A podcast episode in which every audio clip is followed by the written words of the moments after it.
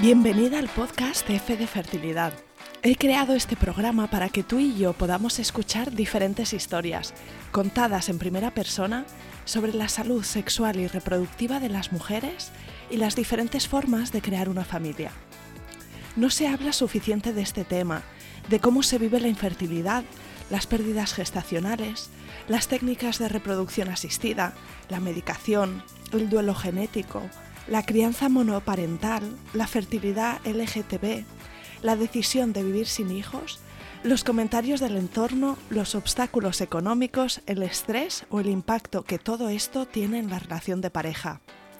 Este podcast cubrirá todas las experiencias sin prejuicios, los finales felices, los casos tristes que aplastan el alma y los que aún están en el limbo. Yo soy Isa, tu anfitriona en este podcast. No estás sola, de verdad. Encuéntrame en Instagram con la cuenta F de Fertilidad y escucha el podcast F de Fertilidad en Spotify, Apple Podcast, Evox o Google Podcast y suscríbete para no perderte nada.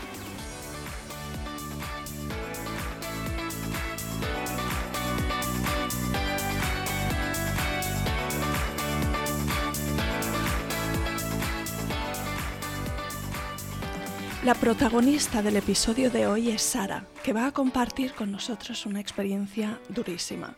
A modo de explicación te voy a leer el mensaje que Sara me escribió por Instagram. Hola, me gustaría participar en el podcast F de Fertilidad. Llevo luchando contra la infertilidad desde 2017, viendo llegar los positivos de amigas en el mismo camino de búsqueda mientras toca luchar con la tristeza y la frustración mes tras mes. Empezaron los tratamientos de inseminación sin resultado.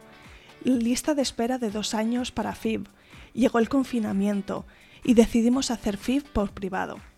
No podíamos tener mejor suerte. Llegó el positivo y vivimos un embarazo de ensueño, hasta el día del parto. Lamentablemente conocí la peor cara de la maternidad, vivir la muerte de mi hija cuando esperaba darle la bienvenida. La hija de Sara se llama Agnés y nació por cesárea emergente el 7 de junio de 2021, pero no consiguieron reanimarla. Sara es a la vez valiente y generosa al compartir la pesadilla que les tocó vivir a su pareja y a ella, y creo que aunque no es un episodio alegre, y según en qué momento estés tú en tu camino, quizá ahora mismo no te encaje escucharlo, me parece súper valioso escucharla y verás que viene con un montón de mensajes llenos de sabiduría. Aquí tienes el episodio con Sara. Empezamos.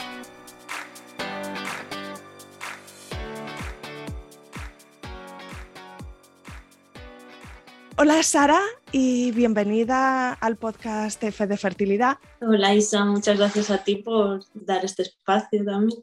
Si te parece bien, antes de empezar, me gustaría preguntarte que nos cuentes alguna cosita sobre ti, lo que tú quieras, pues de dónde eres, dónde vives ahora mismo, a qué te dedicas. Cuéntanos. Eh, bueno, yo soy Sara, soy de Barcelona, bueno, de una ciudad del área metropolitana de Viladecans. Además, muy, muy de Viladecans, porque sabes que aquello que no contemplas ni el pueblo de al lado para trasladarte prácticamente. Y bueno, me dedico, trabajo en el mundo de los ensayos clínicos. Eh, bueno, hay una figura dentro de, la investigación clínica que es el monitor de ensayos clínicos que vas a los hospitales, eh, pues formas a los equipos en, lo que tienen que hacer, luego supervisas los datos bueno, es, un trabajo muy interesante, muy, muy bonito. Y bueno, sí que contacté contigo por el podcast a raíz de, bueno, de una experiencia que me tocó vivir y que aquello que como que conoces así de refilón que existe, pero que nunca piensas que te vaya a pasar a ti. Ya, exacto. Si te parece, vamos a remontarnos atrás en el tiempo y cuéntame si tú siempre habías querido ser madre o fue una cosa que fue surgiendo más adelante con la pareja, con las circunstancias. Pues la verdad es que mm, no ha sido un pensamiento que haya tenido yo muy en mente desde pequeña, ni, ni en el sentido de querer ser ni de no querer ser. Mm, no era algo que tuviera muy claro. Creo que daba bastante por hecho que en algún momento lo sería pero no, no sé, no era algo que a lo mejor me, inquietara demasiado. Creo que contemplaba todos los escenarios, ¿eh? también pensaba mucho en todas esas mujeres que deciden que no quieren vivir la experiencia de la maternidad y pensaba, creo que no estoy ahí, pero, pero quién sabe, es que llegado el momento, pues a lo mejor mm, uno nunca, bueno, es mi manera de ver las cosas, ¿eh? que uno no sabe en qué situación va a estar en el momento X.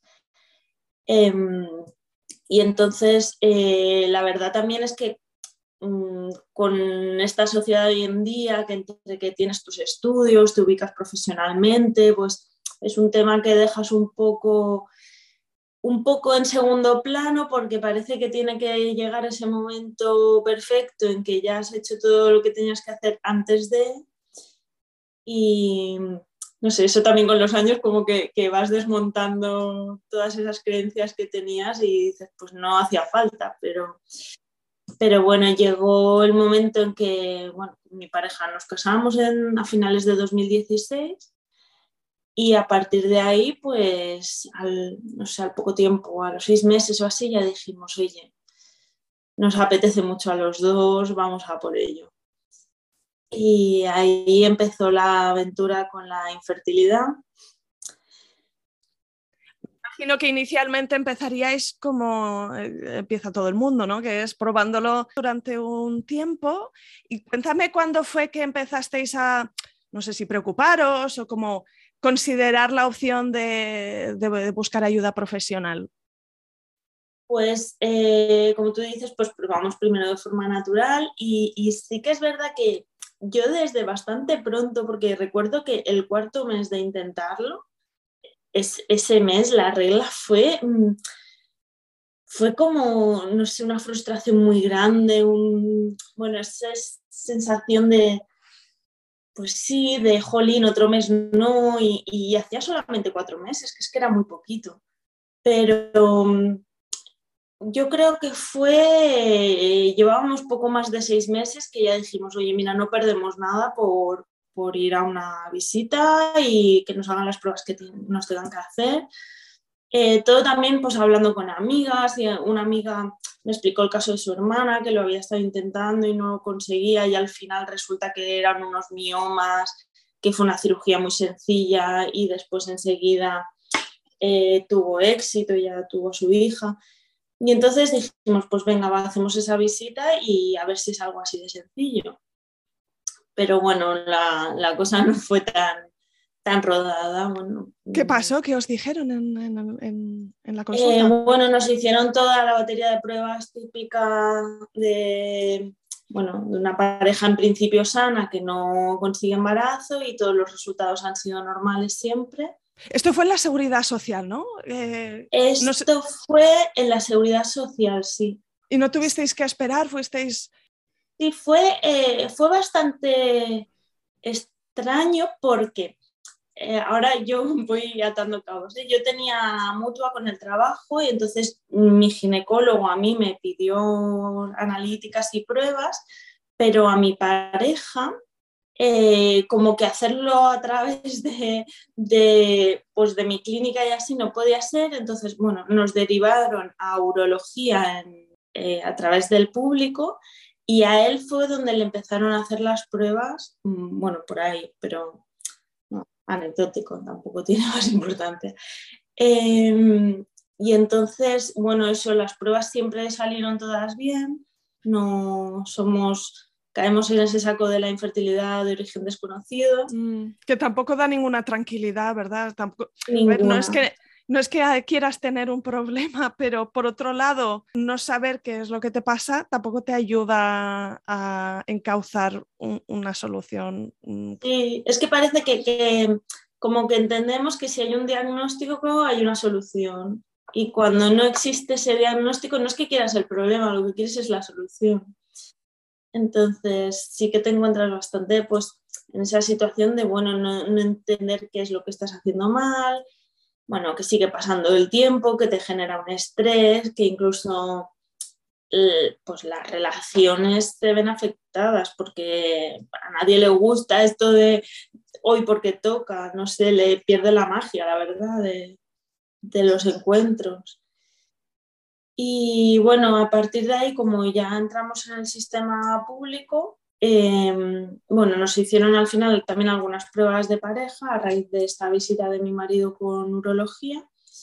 Y ya entramos en la seguridad social y fue bastante rápido porque yo creo que fueron como seis meses, no, más, porque ya nos pusieron para inseminación artificial y hicimos dos eh, inseminaciones en febrero y marzo de 2020, justo antes del confinamiento. O sea, yo ahí igual los tiempos, claro, para mí fue, viéndolo desde ahora, igual fue rápido, pero no fue tan rápido. Pasaron ahí un año y algo tranquilamente. Mm, sí, sí.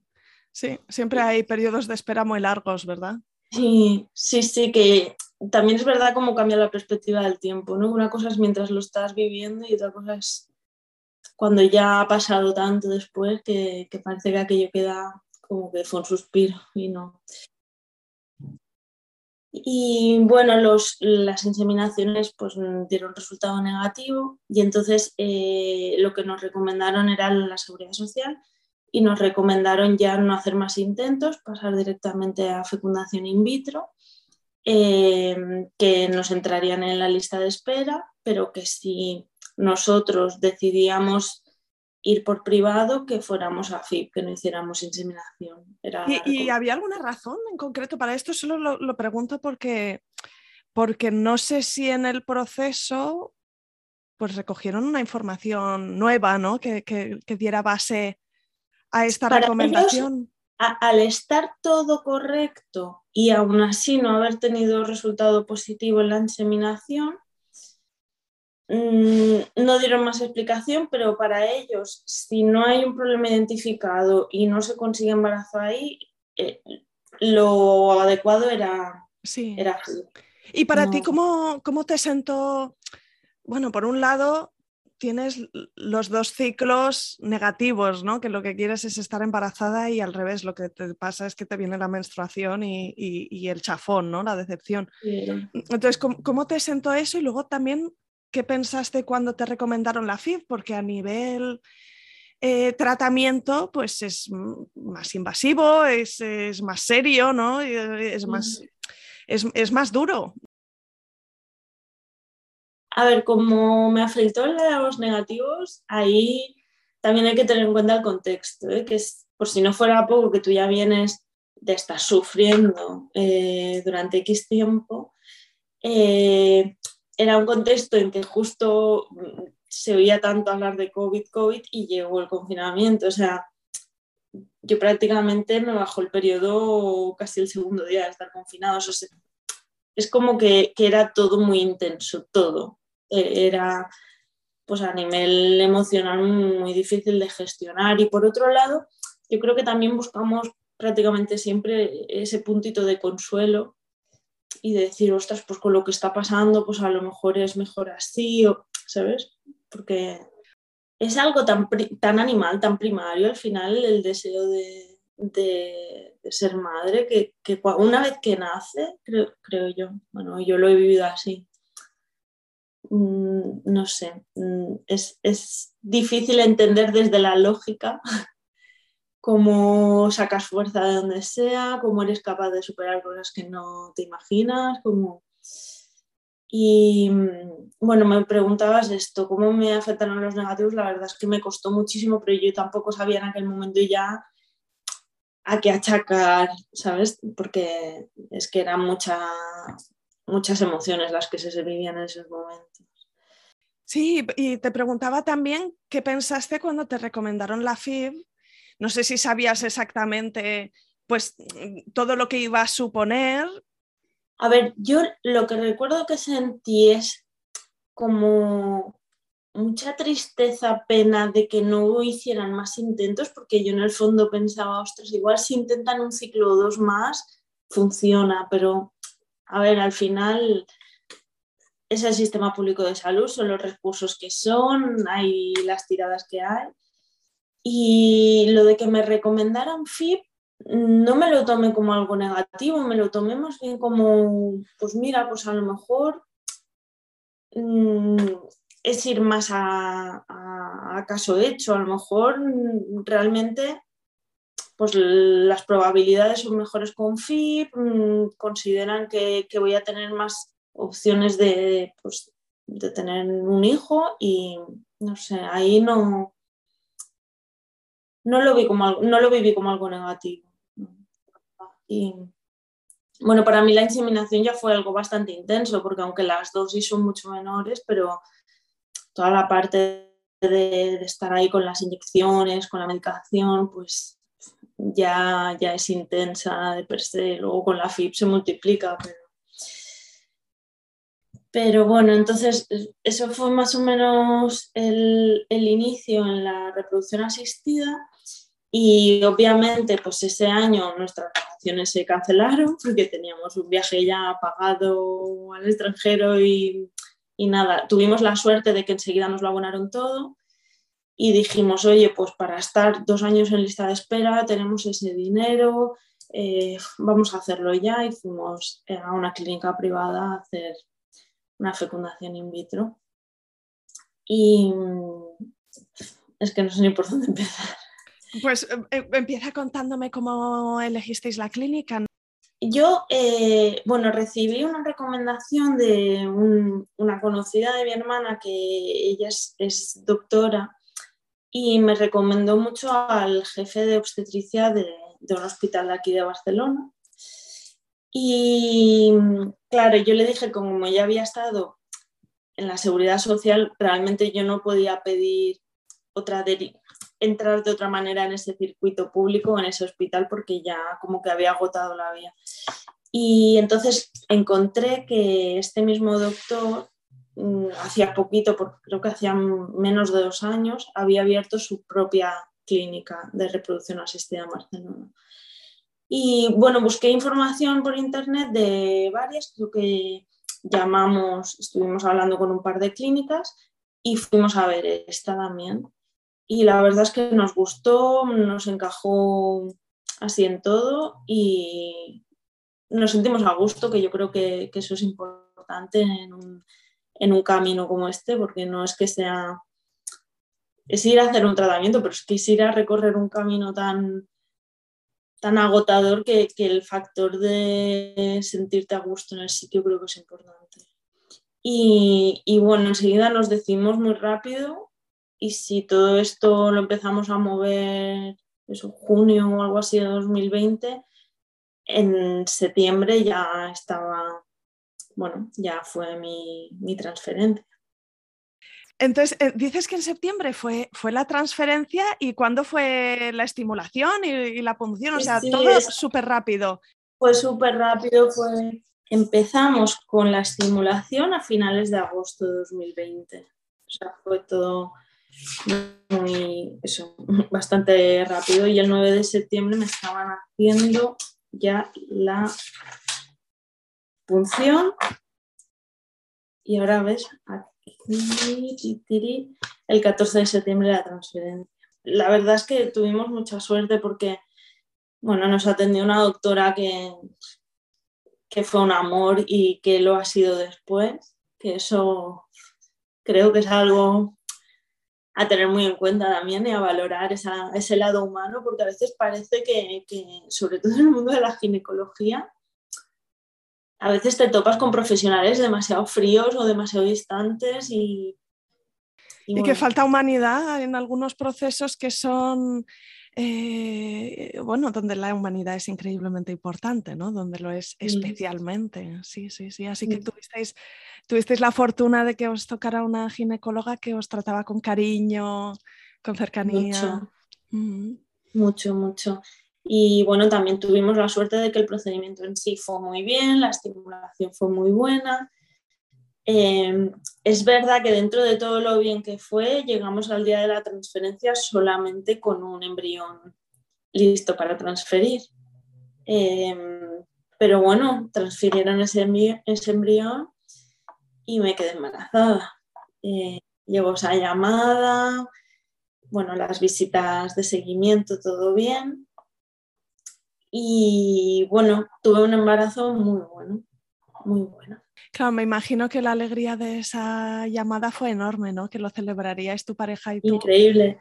O sea, yo el, la nota que tengo del día de la beta termina diciendo estamos en una nube.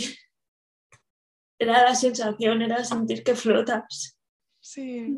Entonces, bueno, dices que te encontrabas bien, que tuviste un buen embarazo. No sé si empezaste a, notar ¿no? los típicos síntomas del pecho así un poco como hinchado, más sensible. Eh, si durante el primer trimestre mm, estabas más cansada o, te molestaban los olores. Pero es que, no sé, yo creo que lo viví también con, pues desde esa ilusión que incluso no tuve síntomas malos, mm. pero los que tuve menos buenos, pues los vivía desde la ilusión. Que más te da andar cansada todo el día si realmente estás donde querías estar, no sé, lo vivía así, no.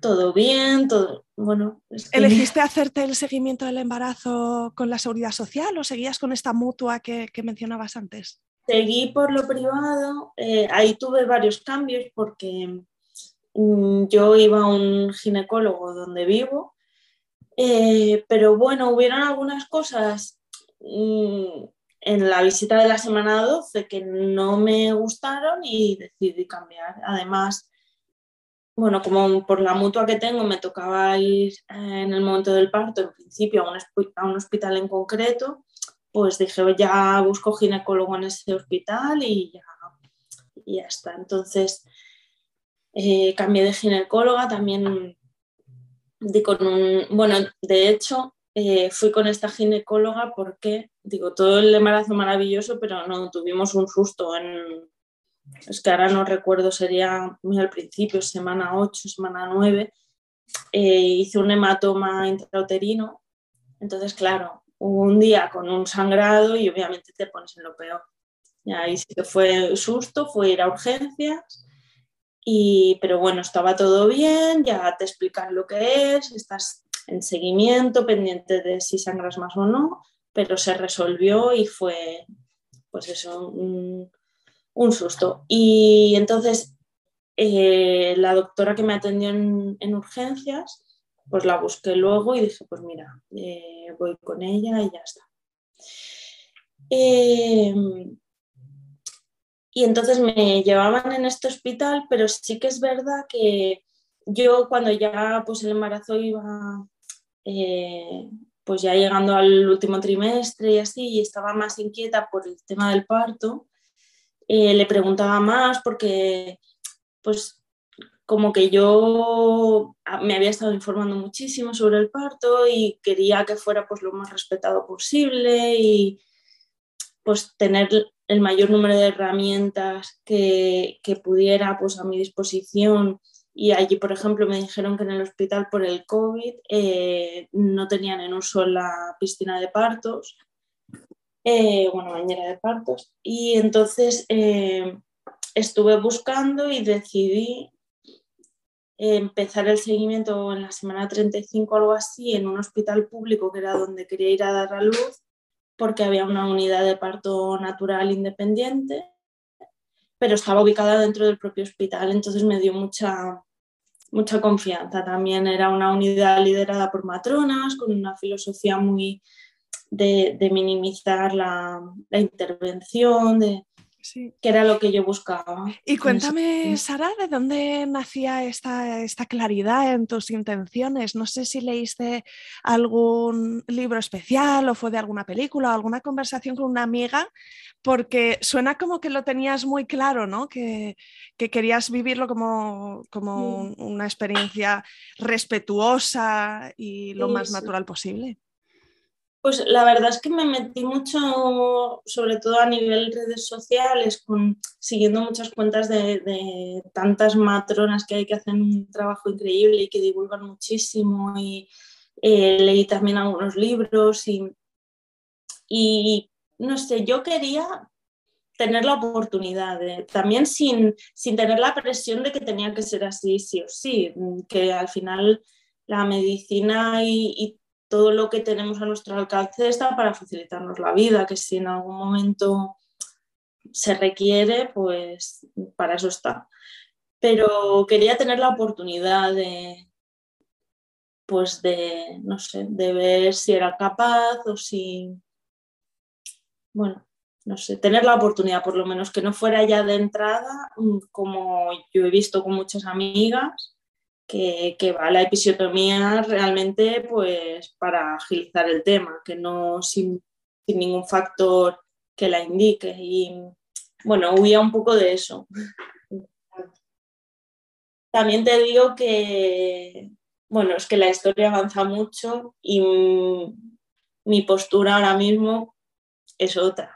¿Cómo, se inició tu parto? Eh, comenzaron contracciones un viernes por la noche y yo las iba registrando, de hecho todavía tengo pues, los registros, en, me los envía al correo electrónico con, con la aplicación. Lo que pasa es que tenía contracciones muy dolorosas, bastante constantes y bastante frecuentes, pero en algunos momentos paraban un poco, de, se distanciaban más en tiempo. Entonces, eh, yo después he visto que eso fueron prodromos insidiosos, porque realmente estuve así todo el fin de semana. empezaron viernes por la noche, el domingo por la noche yo decía que no puedo más y fuimos al hospital y nos hicieron volver a casa. Y el lunes por la mañana, mm, después de, y ya te digo que es que eran totalmente que eran dolorosas, que no, yo no noté en ningún momento diferencia en el dolor de las contracciones. O sea, cuando empezaron el viernes por la noche eran contracciones de parto. Claro, a mí me dijeron, cuando tengas tres cada diez minutos, eh, vienes. Tres cada diez minutos, creo que era. Ahora ya. y, y, ya realmente llevaba muchas horas con tres cada diez minutos. Lo que pasa es que tenía, mm, apenas había dilatado un centímetro. Era, bueno, prodromas insidiosos. Y entonces ya el lunes por la mañana mm, volví a estar, que es que las tenía muy frecuentes y que no podía, y ya fui y ya estaba como de tres y un poquito y me dejaron quedarme. Entonces eh, estuve pues eso, en la ducha de agua caliente todo lo que pude. Eh, luego me, ya, bueno, eso era mientras me daban una habitación, me dieron una habitación para el proceso de dilatación. Y bueno, como era un protocolo, mi embarazo obviamente era de bajo riesgo, porque si no, no hubiera podido estar en esa unidad. Y el protocolo incluía monitorización intermitente.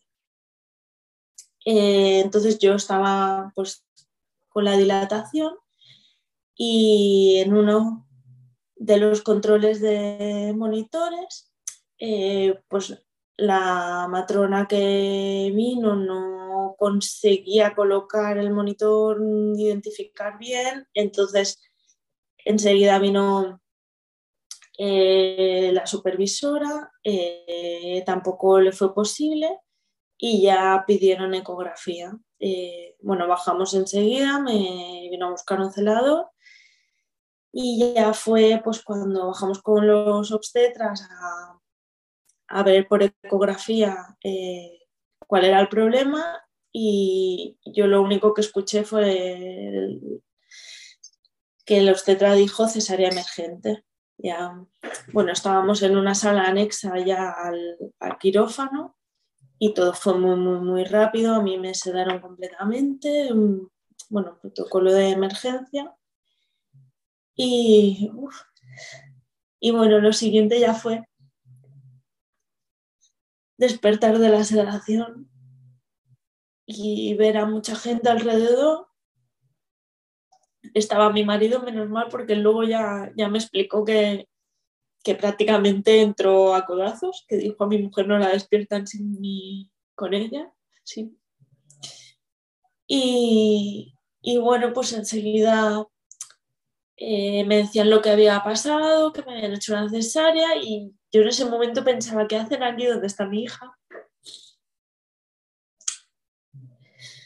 Y entonces, bueno, me explicaron que, que la habían intentado reanimar y que no había sido posible. Eh, obviamente, eh, no te lo crees.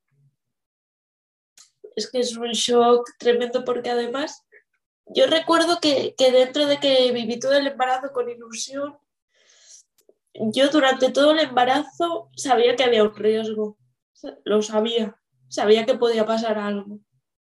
Pero en aquel momento, yo realmente creo que fue el, último, el único momento que me liberé. Yo ya decía, estoy en el hospital, estoy teniendo a mi hija. En ese momento es que no podía pasar nada y pasó.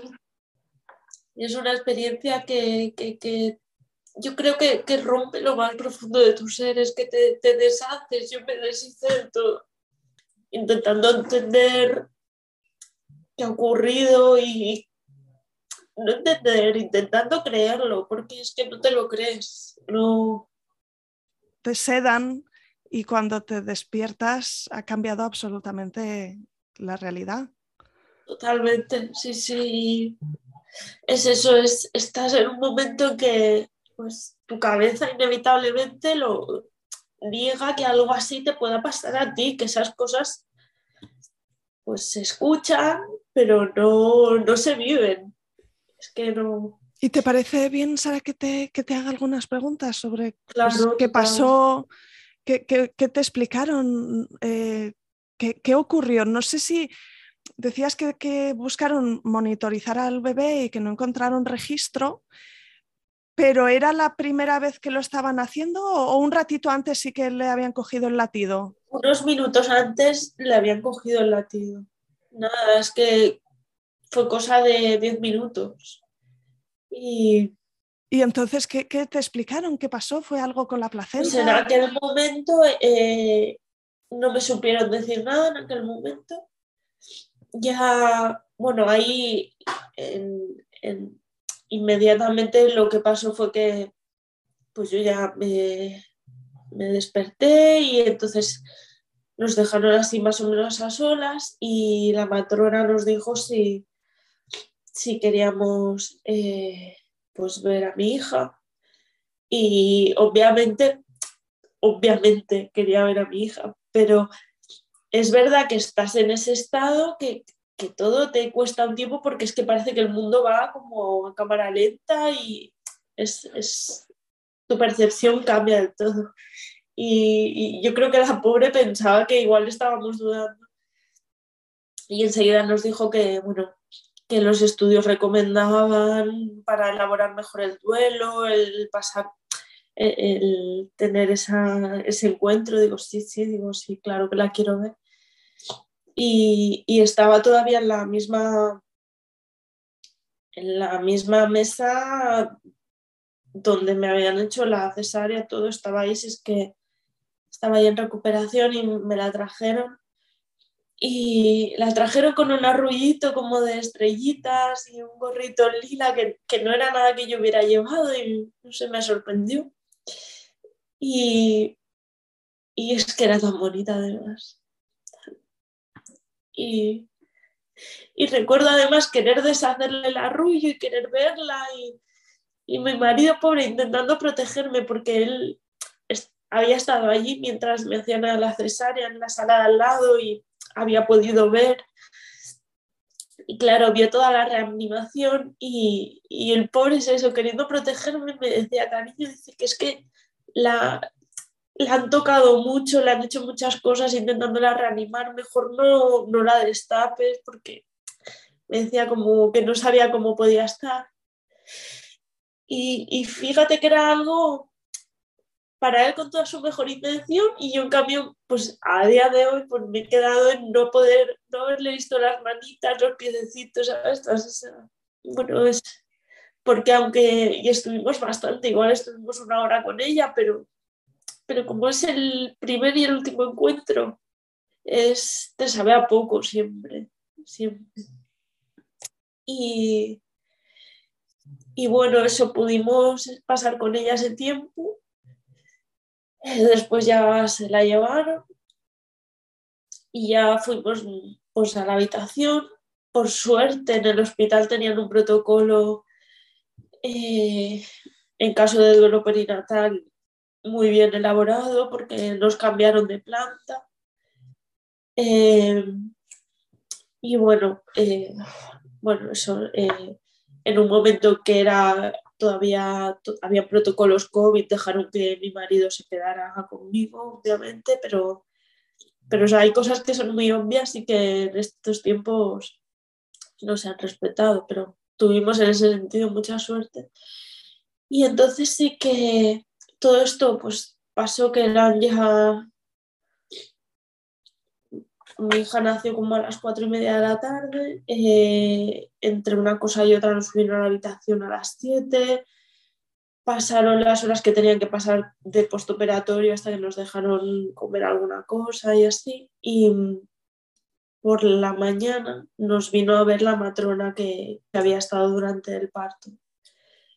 Y nos dijo que, que habían visto que la niña era más pequeña de lo que se esperaba porque siempre, bueno, en los últimos controles eh, mi hija era un percentil 53 y nació con un percentil 2. Entonces, lo que pasó en mi caso es que ella fue un CIR, de, un CIR tardío no diagnosticado, porque realmente en, en la última ecografía con mediciones ella estaba en un percentil correcto, pero después no sabemos el motivo eh, por el que parece que no, que tuvo problemas para, pues para crecer al ritmo que debía. Entonces la teoría, porque no hay, eh, hicieron, bueno, hicimos una autopsia, pero no, no salió nada concluyente. Y la teoría que no se pudo identificar y que dificultó el flujo de, pues, de nutrientes y, entonces ella al llegar al momento del parto más débil eh, y como también fueron muchas horas de contracciones, pues que no, tuvo la energía para, soportar eso. Es, la teoría, pero bueno, también esto de no tener tampoco un, lo que decíamos, que a veces parece que buscamos tener un problema y, es más que nada que te da cierto, con, no consuelo, pero que el conocimiento, el saber qué es lo que ha pasado, parece que, llena, cubre el vacío de algo, que, que tampoco te, va a aliviar todo, pero encuentras una explicación, encuentras un porqué, encuentras a lo mejor algo que vigilar si en el futuro eh, pero es que cuando no hay una explicación, no hay nada que vigilar y estás como muy expuesto a que, pues a que la historia vuelva a ocurrir, no sé, es la sensación. Sara, ¿y cómo, ¿y cómo fueron esos días posteriores? Porque no me puedo ni imaginar. Pues... tener que comunicarlo y, y volver a casa. El comunicarlo fue muy duro porque además pues imagínate, eh, primera nieta en la familia de mi marido y no la primera en la mía, pero yo tengo sobrinos que el más pequeño ya es mayor de edad, así que prácticamente era la primera otra vez.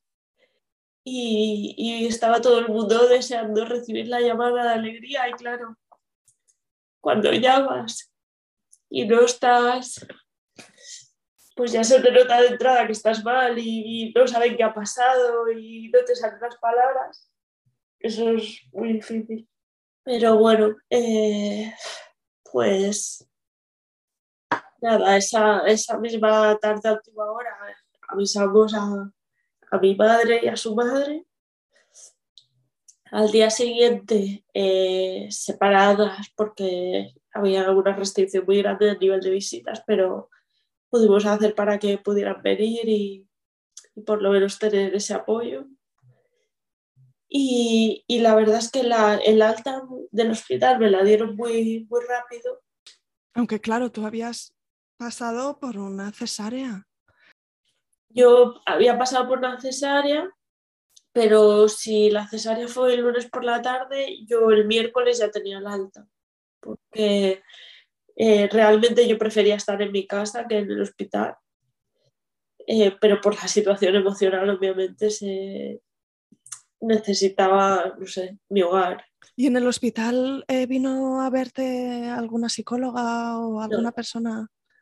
Nada. lo único que recibí en ese sentido fue cuando ya el, ginecólogo me, revisó la cicatriz y me dio las indicaciones, eh, me dijo que fuera mi CAP y que, y que solicitara ese servicio.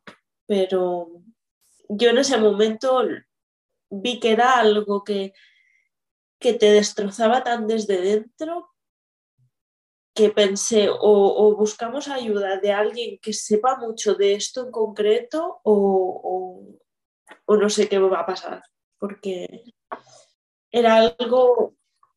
¿Cómo estaba tu marido? Pues mi marido estaba pues afectadísimo también sin poder creerse lo que estaba ocurriendo y, y además él claro, había vivido, vivido la historia desde el lado de, no solo no solo sufrir por su hija, sino también sufrir por mí, porque claro, él me veía en esa, en esa mesa de operaciones y, y, él ahí lo vivía desde la soledad también, de todo el mundo, claro, él estaba pendiente de mí. Y pues yo creo que también ellos asumen mucho este rol de, pues de querer cuidar y proteger y, y a lo mejor dejarse un poco de lado ellos su parte emocional. pero bueno, fue algo que, creo que nosotros en ese sentido hemos trabajado bien, que, que hemos intentado hablarlo mucho desde el primer momento, mucho. Y yo también cuando vi que íbamos a necesitar ayuda, se lo dije, digo, cariño, estos solos mm, no lo vamos a poder superar, digo, necesitamos ayuda y necesitamos ayuda juntos. Porque yo, la sensación es la de que tú vas en el Titanic y el Titanic se hunde y estás en unas aguas heladas. Mm, luchando por tener la nariz fuera del agua. Entonces, era imposible apoyarnos el uno al otro porque es que estábamos intentando no, hundirnos. Eso yo creí que era muy conveniente el ir juntos y, más allá de lo que nosotros hablamos, que intentamos hablar mucho, pues estar en un sitio donde hubiera alguien también haciendo las preguntas adecuadas y, y entender desde, así desde fuera, poder entender mejor cómo se siente el otro, porque es verdad que en una situación de duelo eh, hay muchas formas distintas de afrontarlo. Y, a veces hay muchas parejas que lo pasan mal porque, porque no es muy difícil entender que si tú lo que necesitas es hablar y la otra persona necesita hacer deporte, es muy difícil entender dar espacio a la, a la forma que tiene, que tiene el otro, ¿no? Y, a la vez saber ser sostenido de la forma que necesitas tú. Sí, justo, justo. Y, encontrar ese punto en una situación tan crítica para los dos miembros de la pareja, porque estamos acostumbrados que cuando llegan golpes, llegan por un lado o por otro. Siempre hay uno que lo recibe más de lleno y otro que está más entero para poder apoyar pero cuando te da mm, en todo el centro de tu unidad familiar y, te destroza de esa forma, es una situación muy dura y no sé, yo tuve desde el principio el miedo y fue cuando, cuando fuimos a la primera sesión se lo dije a la terapeuta, digo, es que yo creo que esto es algo que, que, nos puede destrozar como pareja, digo, a mí yo el miedo que tengo ahora mismo es que mi matrimonio no supere esto. Además de todo ese sufrimiento, era, era como un, riesgo añadido. Y bueno, la verdad es que tuvimos mucha suerte con, también con el profesional que, que, hemos encontrado porque seguimos yendo con la misma persona, porque ha sido mucho como, no como una guía, porque nunca su función nunca ha sido ir por aquí o ir por allí, pero sí que nos ha supervisado nuestro camino y, ha sabido, pues eso, mm, hacer las preguntas adecuadas para que los dos estuviéramos en sintonía. y, y la verdad es que eso lo tendré que agradecer siempre. Y bueno, es que no sé. Sara, antes me, decías que, eso, que ibas al hospital con la idea de, tener un parto de, baja intervención y, que decías, claro, después de lo que me ocurrió, eh, que, tu visión ha, cambiado al respecto. Cuéntanos de qué manera, qué, es. Claro, eh, pues es que ha cambiado radicalmente, no en el sentido de que yo ahora tenga otra opinión del parto natural, mm, me parece algo maravilloso y ahora, pues obviamente lo que me despierta es como mucha envidia, porque sé ahora mismo desde mi posición, sé que es algo a lo que yo no voy a optar. O sea, primero también porque eh, ahora mismo por antecedentes obstétricos, para mí un embarazo sería un embarazo de muy alto riesgo. Entonces ya tampoco sería candidata, pero a nivel emocional, claro, yo ahora estoy adelantando acontecimientos, no, no he vivido otro embarazo, no he vivido otro parto, pero emocionalmente la situación de enfrentarme a un parto es la película de terror más grande que existe. Claro. Entonces, eh, yo, por ejemplo, eh, he cambiado de ginecólogo porque era inevitable que aunque no crea que haya habido ninguna mala praxis ni negligencia, pero era inevitable que al ser un caso no diagnosticado, cierto, te quedas ahí, ese, ese querer culpar por no haber detectado algo que, no se podía detectar, porque siendo un embarazo de bajo riesgo, pues el protocolo es el que es. Y, y no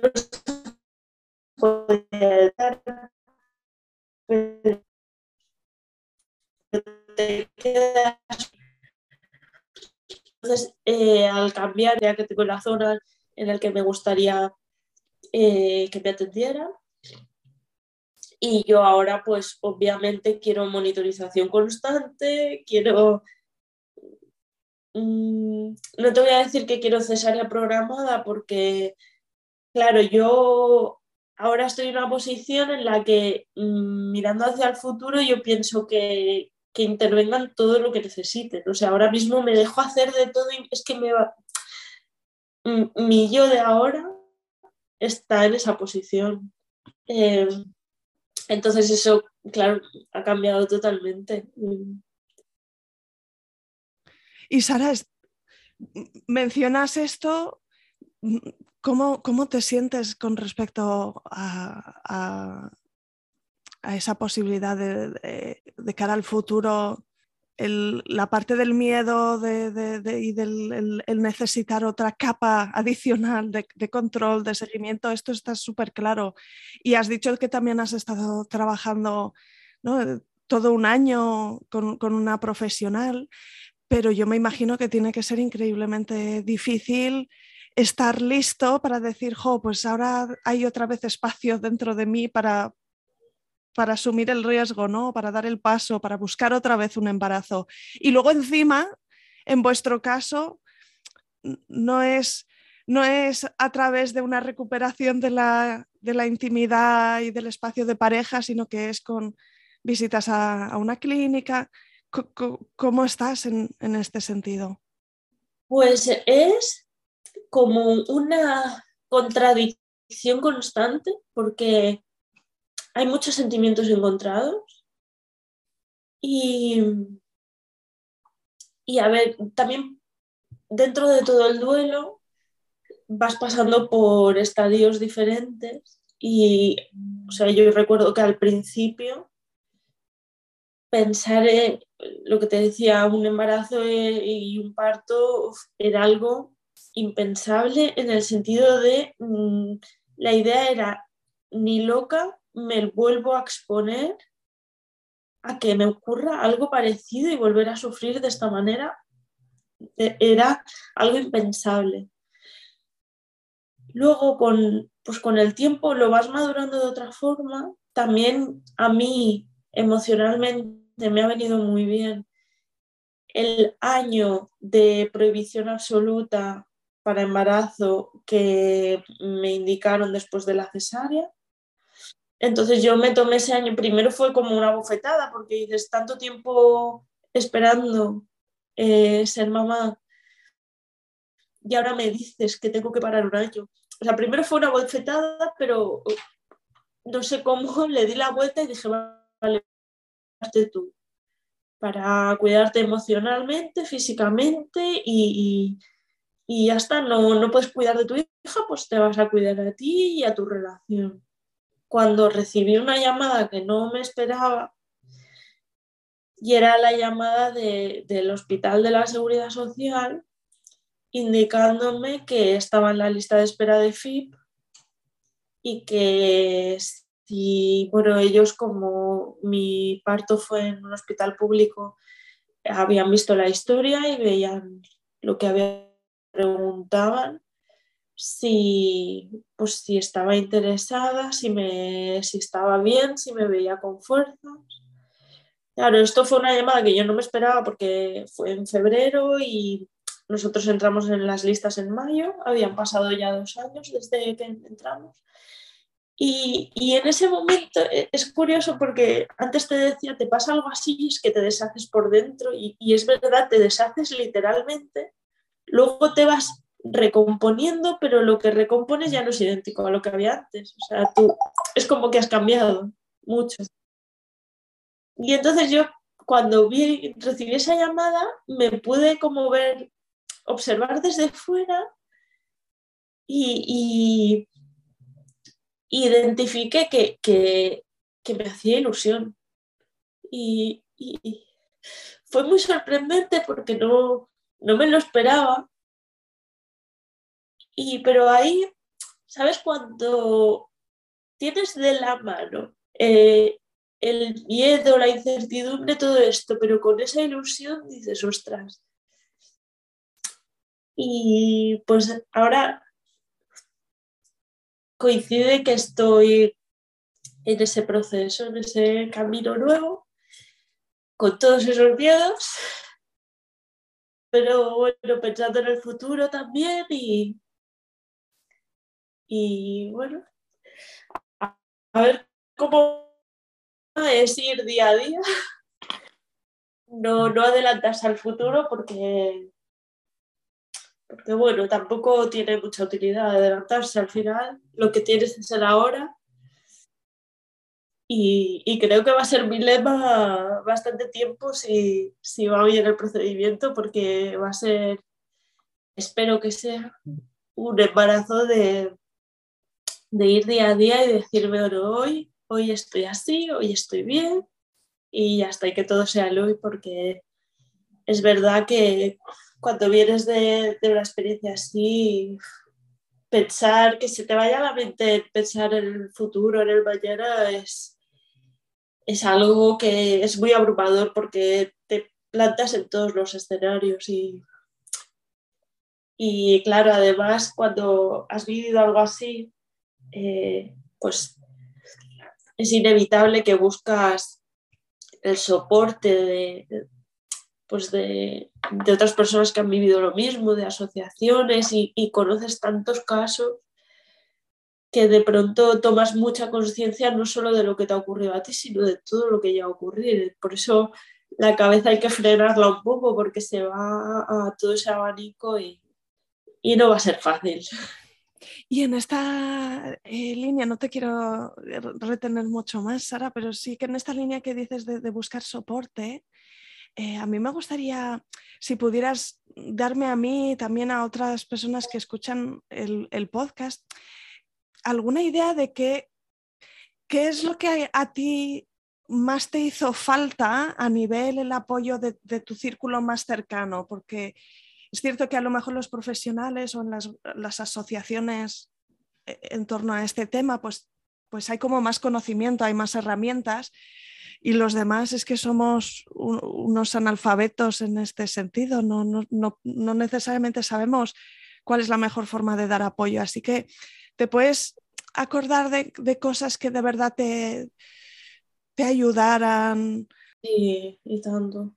Yo la verdad es que también tengo que agradecer porque dentro de que a nivel de sociedad tenemos muchas carencias en, en cómo gestionar situaciones así difíciles, porque no nos han enseñado, pero nuestro círculo más cercano estuvo muy a la altura.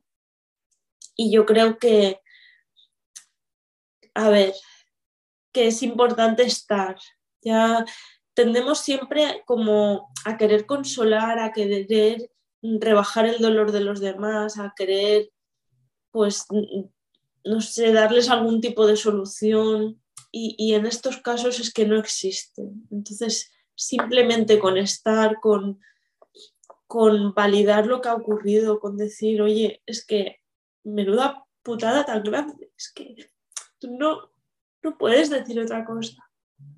Y, que si alguien que, pues, que esté escuchando tiene cerca alguna pareja, alguna amistad que, que vive por algo así, que no tenga miedo a hablarles y decirles oye, que, es que me he enterado, oye, que joder, que, que lo siento mucho y ya está, y, vaya mierda, es que podemos decirlo. Y porque es verdad que, te llegan muchos comentarios que, que, son desafortunados, aunque vienen con toda la buena intención, y mucha gente que te dice, pues lo típico, oye, que sois jóvenes, oye, que es que si no ha sido es porque es porque no tenía que ser y cosas así. Y, eso es que no ofrece ningún consuelo. Es, es mejor que alguien simplemente esté, que te dé un abrazo y, que te diga que lo siente mucho. Y, y, yo en mi caso, por ejemplo, tuve a mis amigas muy pendientes de mí y, no sé, eso, pues salir a dar un paseo, eh, que me hacían salir y mira, y hablábamos y y tener ese, entorno cercano que te permite pues desahogarte y no te juzgue, no solo que no te juzgue, sino que no que te da el espacio para pues para explicarte, para entender cómo te sientes y, y es que no hace falta más. porque no es que no hay nada más que hacer, nadie te va a poder solucionar nada. Pero, y luego sí, yo le recomiendo a la gente eso que, se apoye también en las asociaciones que hay, que, hay mucha gente haciendo un trabajo altruista muy grande. Yo tengo que dar las gracias también a, te decía que mi hija tenía un arrullo y un gorrito y esto era gracias a una asociación que hace cajas de recuerdo para los hospitales eh, de forma totalmente altruista. Y, gracias a eso yo tengo pues ese arrullito de mi hija, tengo pues las, sus huellas de los pies, un trocito de su cordón, eh, dos fotos suyas. Entonces... ¿Y cómo, cómo llamasteis a vuestra hija? Nuestra hija se llama Agnes. Y, bueno, sobre todo también que, bueno, que es tan importante en esos momentos poder elaborar todos esos recuerdos porque, porque es que son nuestros hijos y, pasaron por aquí y han existido y yo creo que, es importante que tengan su lugar también. Sara, pues cuánto siento que, que hayas pasado una experiencia tan asquerosa, tan dura, tan injusta. No sé si antes de acabar con el episodio hay algún último mensaje que, quieras decir, pero yo sí que te digo que te estoy súper, súper agradecida porque a mí por lo menos me has dado una lección de vida muy, muy grande. Yo solo me gustaría que quien escuche este podcast eh, que entienda el mensaje de que todos los padres son padres.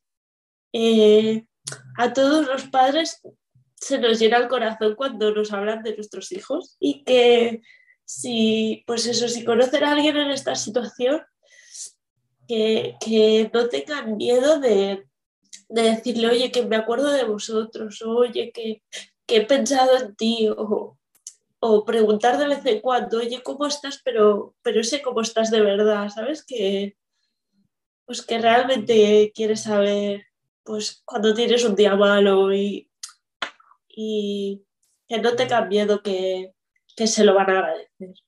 Ya te digo, es algo lo que decías, ¿no? Que según cómo pues se puede vivir muy en soledad. Y es que es verdad, es que se vive muy en soledad y, y es una pena porque a veces hay personas que te hacen sentir muy sola y, y, a lo mejor justamente su intención es la contraria, es no le voy a decir nada porque le voy a hacer daño, cuando es que ya más daño no te puede hacer, el daño está hecho todo.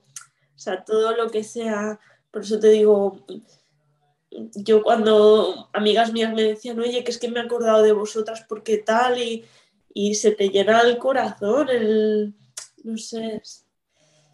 Eh, y a veces, pues, pues eso, que la gente lo hace con la mejor de las intenciones, el no, el no sacar el tema, el no tocarlo, y eso es, es como, es un hachazo. Es, ¿Cuándo sería el, aniversario, el, cumpleaños de Agnes? El cumpleaños de Agnes es el 7 de junio. El 7 de junio. Así que ha sido, ha sido ya eh, en este año. ¿Y, hicisteis, hicisteis alguna cosa especial para celebrarlo? Sí, bueno, tuvimos, a nosotros ya hace años que nos gusta siempre, cuando es nuestro cumpleaños, tener los dos el día libre y ¿sabes? Cómo dedicarnos el día. Entonces tuvimos los dos del día libre, eh, fuimos a buscarle unas flores bonitas, eh, fuimos, es, es, que esa es otra que, que digo, hay tanto que explicar en esto que no te da. Nosotros, bueno, para mí fue muy difícil decidir, bueno, ya de entrada es que cuando estás en el hospital todavía y tienes los papeles de una funeraria y estás tomando decisiones que es que en la vida te hubieras imaginado que tuvieras que tomar.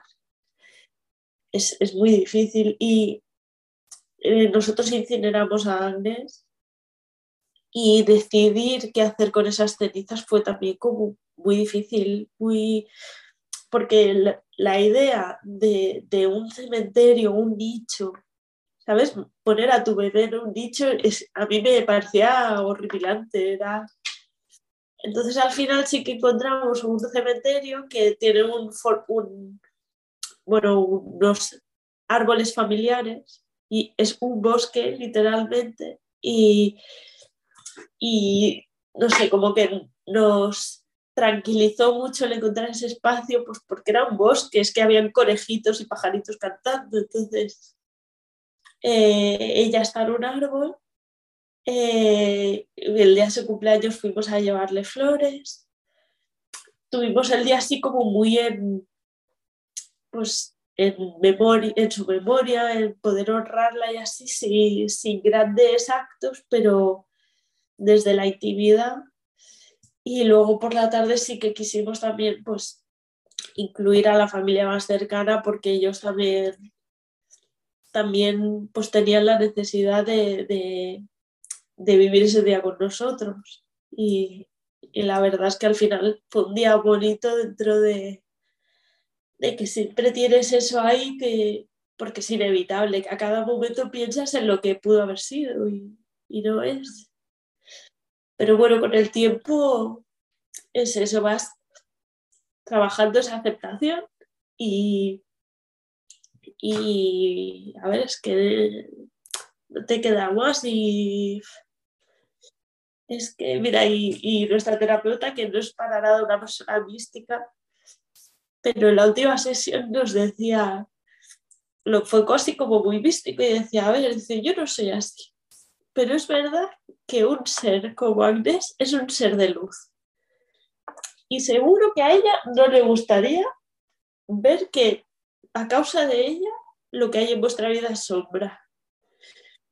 O sea, como que, ella tiene que iluminarnos, no, no que, oscurecer nada. Y yo qué sé, es, es, una forma de decirlo, pero sí que es verdad que,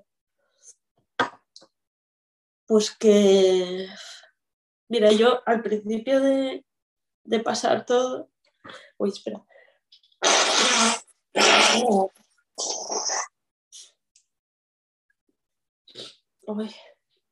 Identificaba mucho un, pensamiento y es que cuando te pasa algo así es como que te tienes que morir tú, pero la putada es que no te mueres.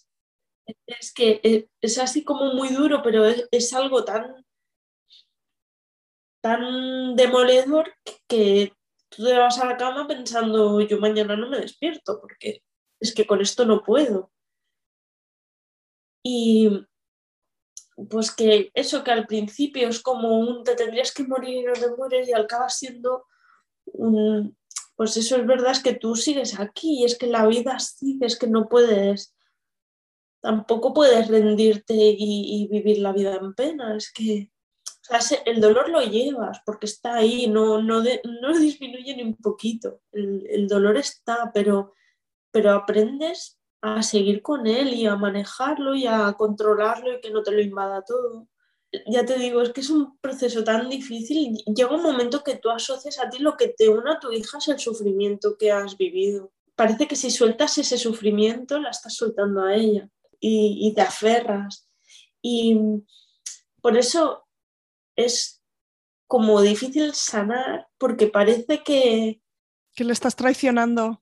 Sí, haya una parte de ti que, piense que si sanas es porque superas y tú, no tienes nada que superar, o sea, eso forma parte de ti. Es, es, complicado, pero bueno, es eso, al final entiendes que, que, es que la vida la tienes que vivir y si esté un más allá o un, pues llegará un día en que haya un reencuentro. Y mientras tanto, pues hay que bailar.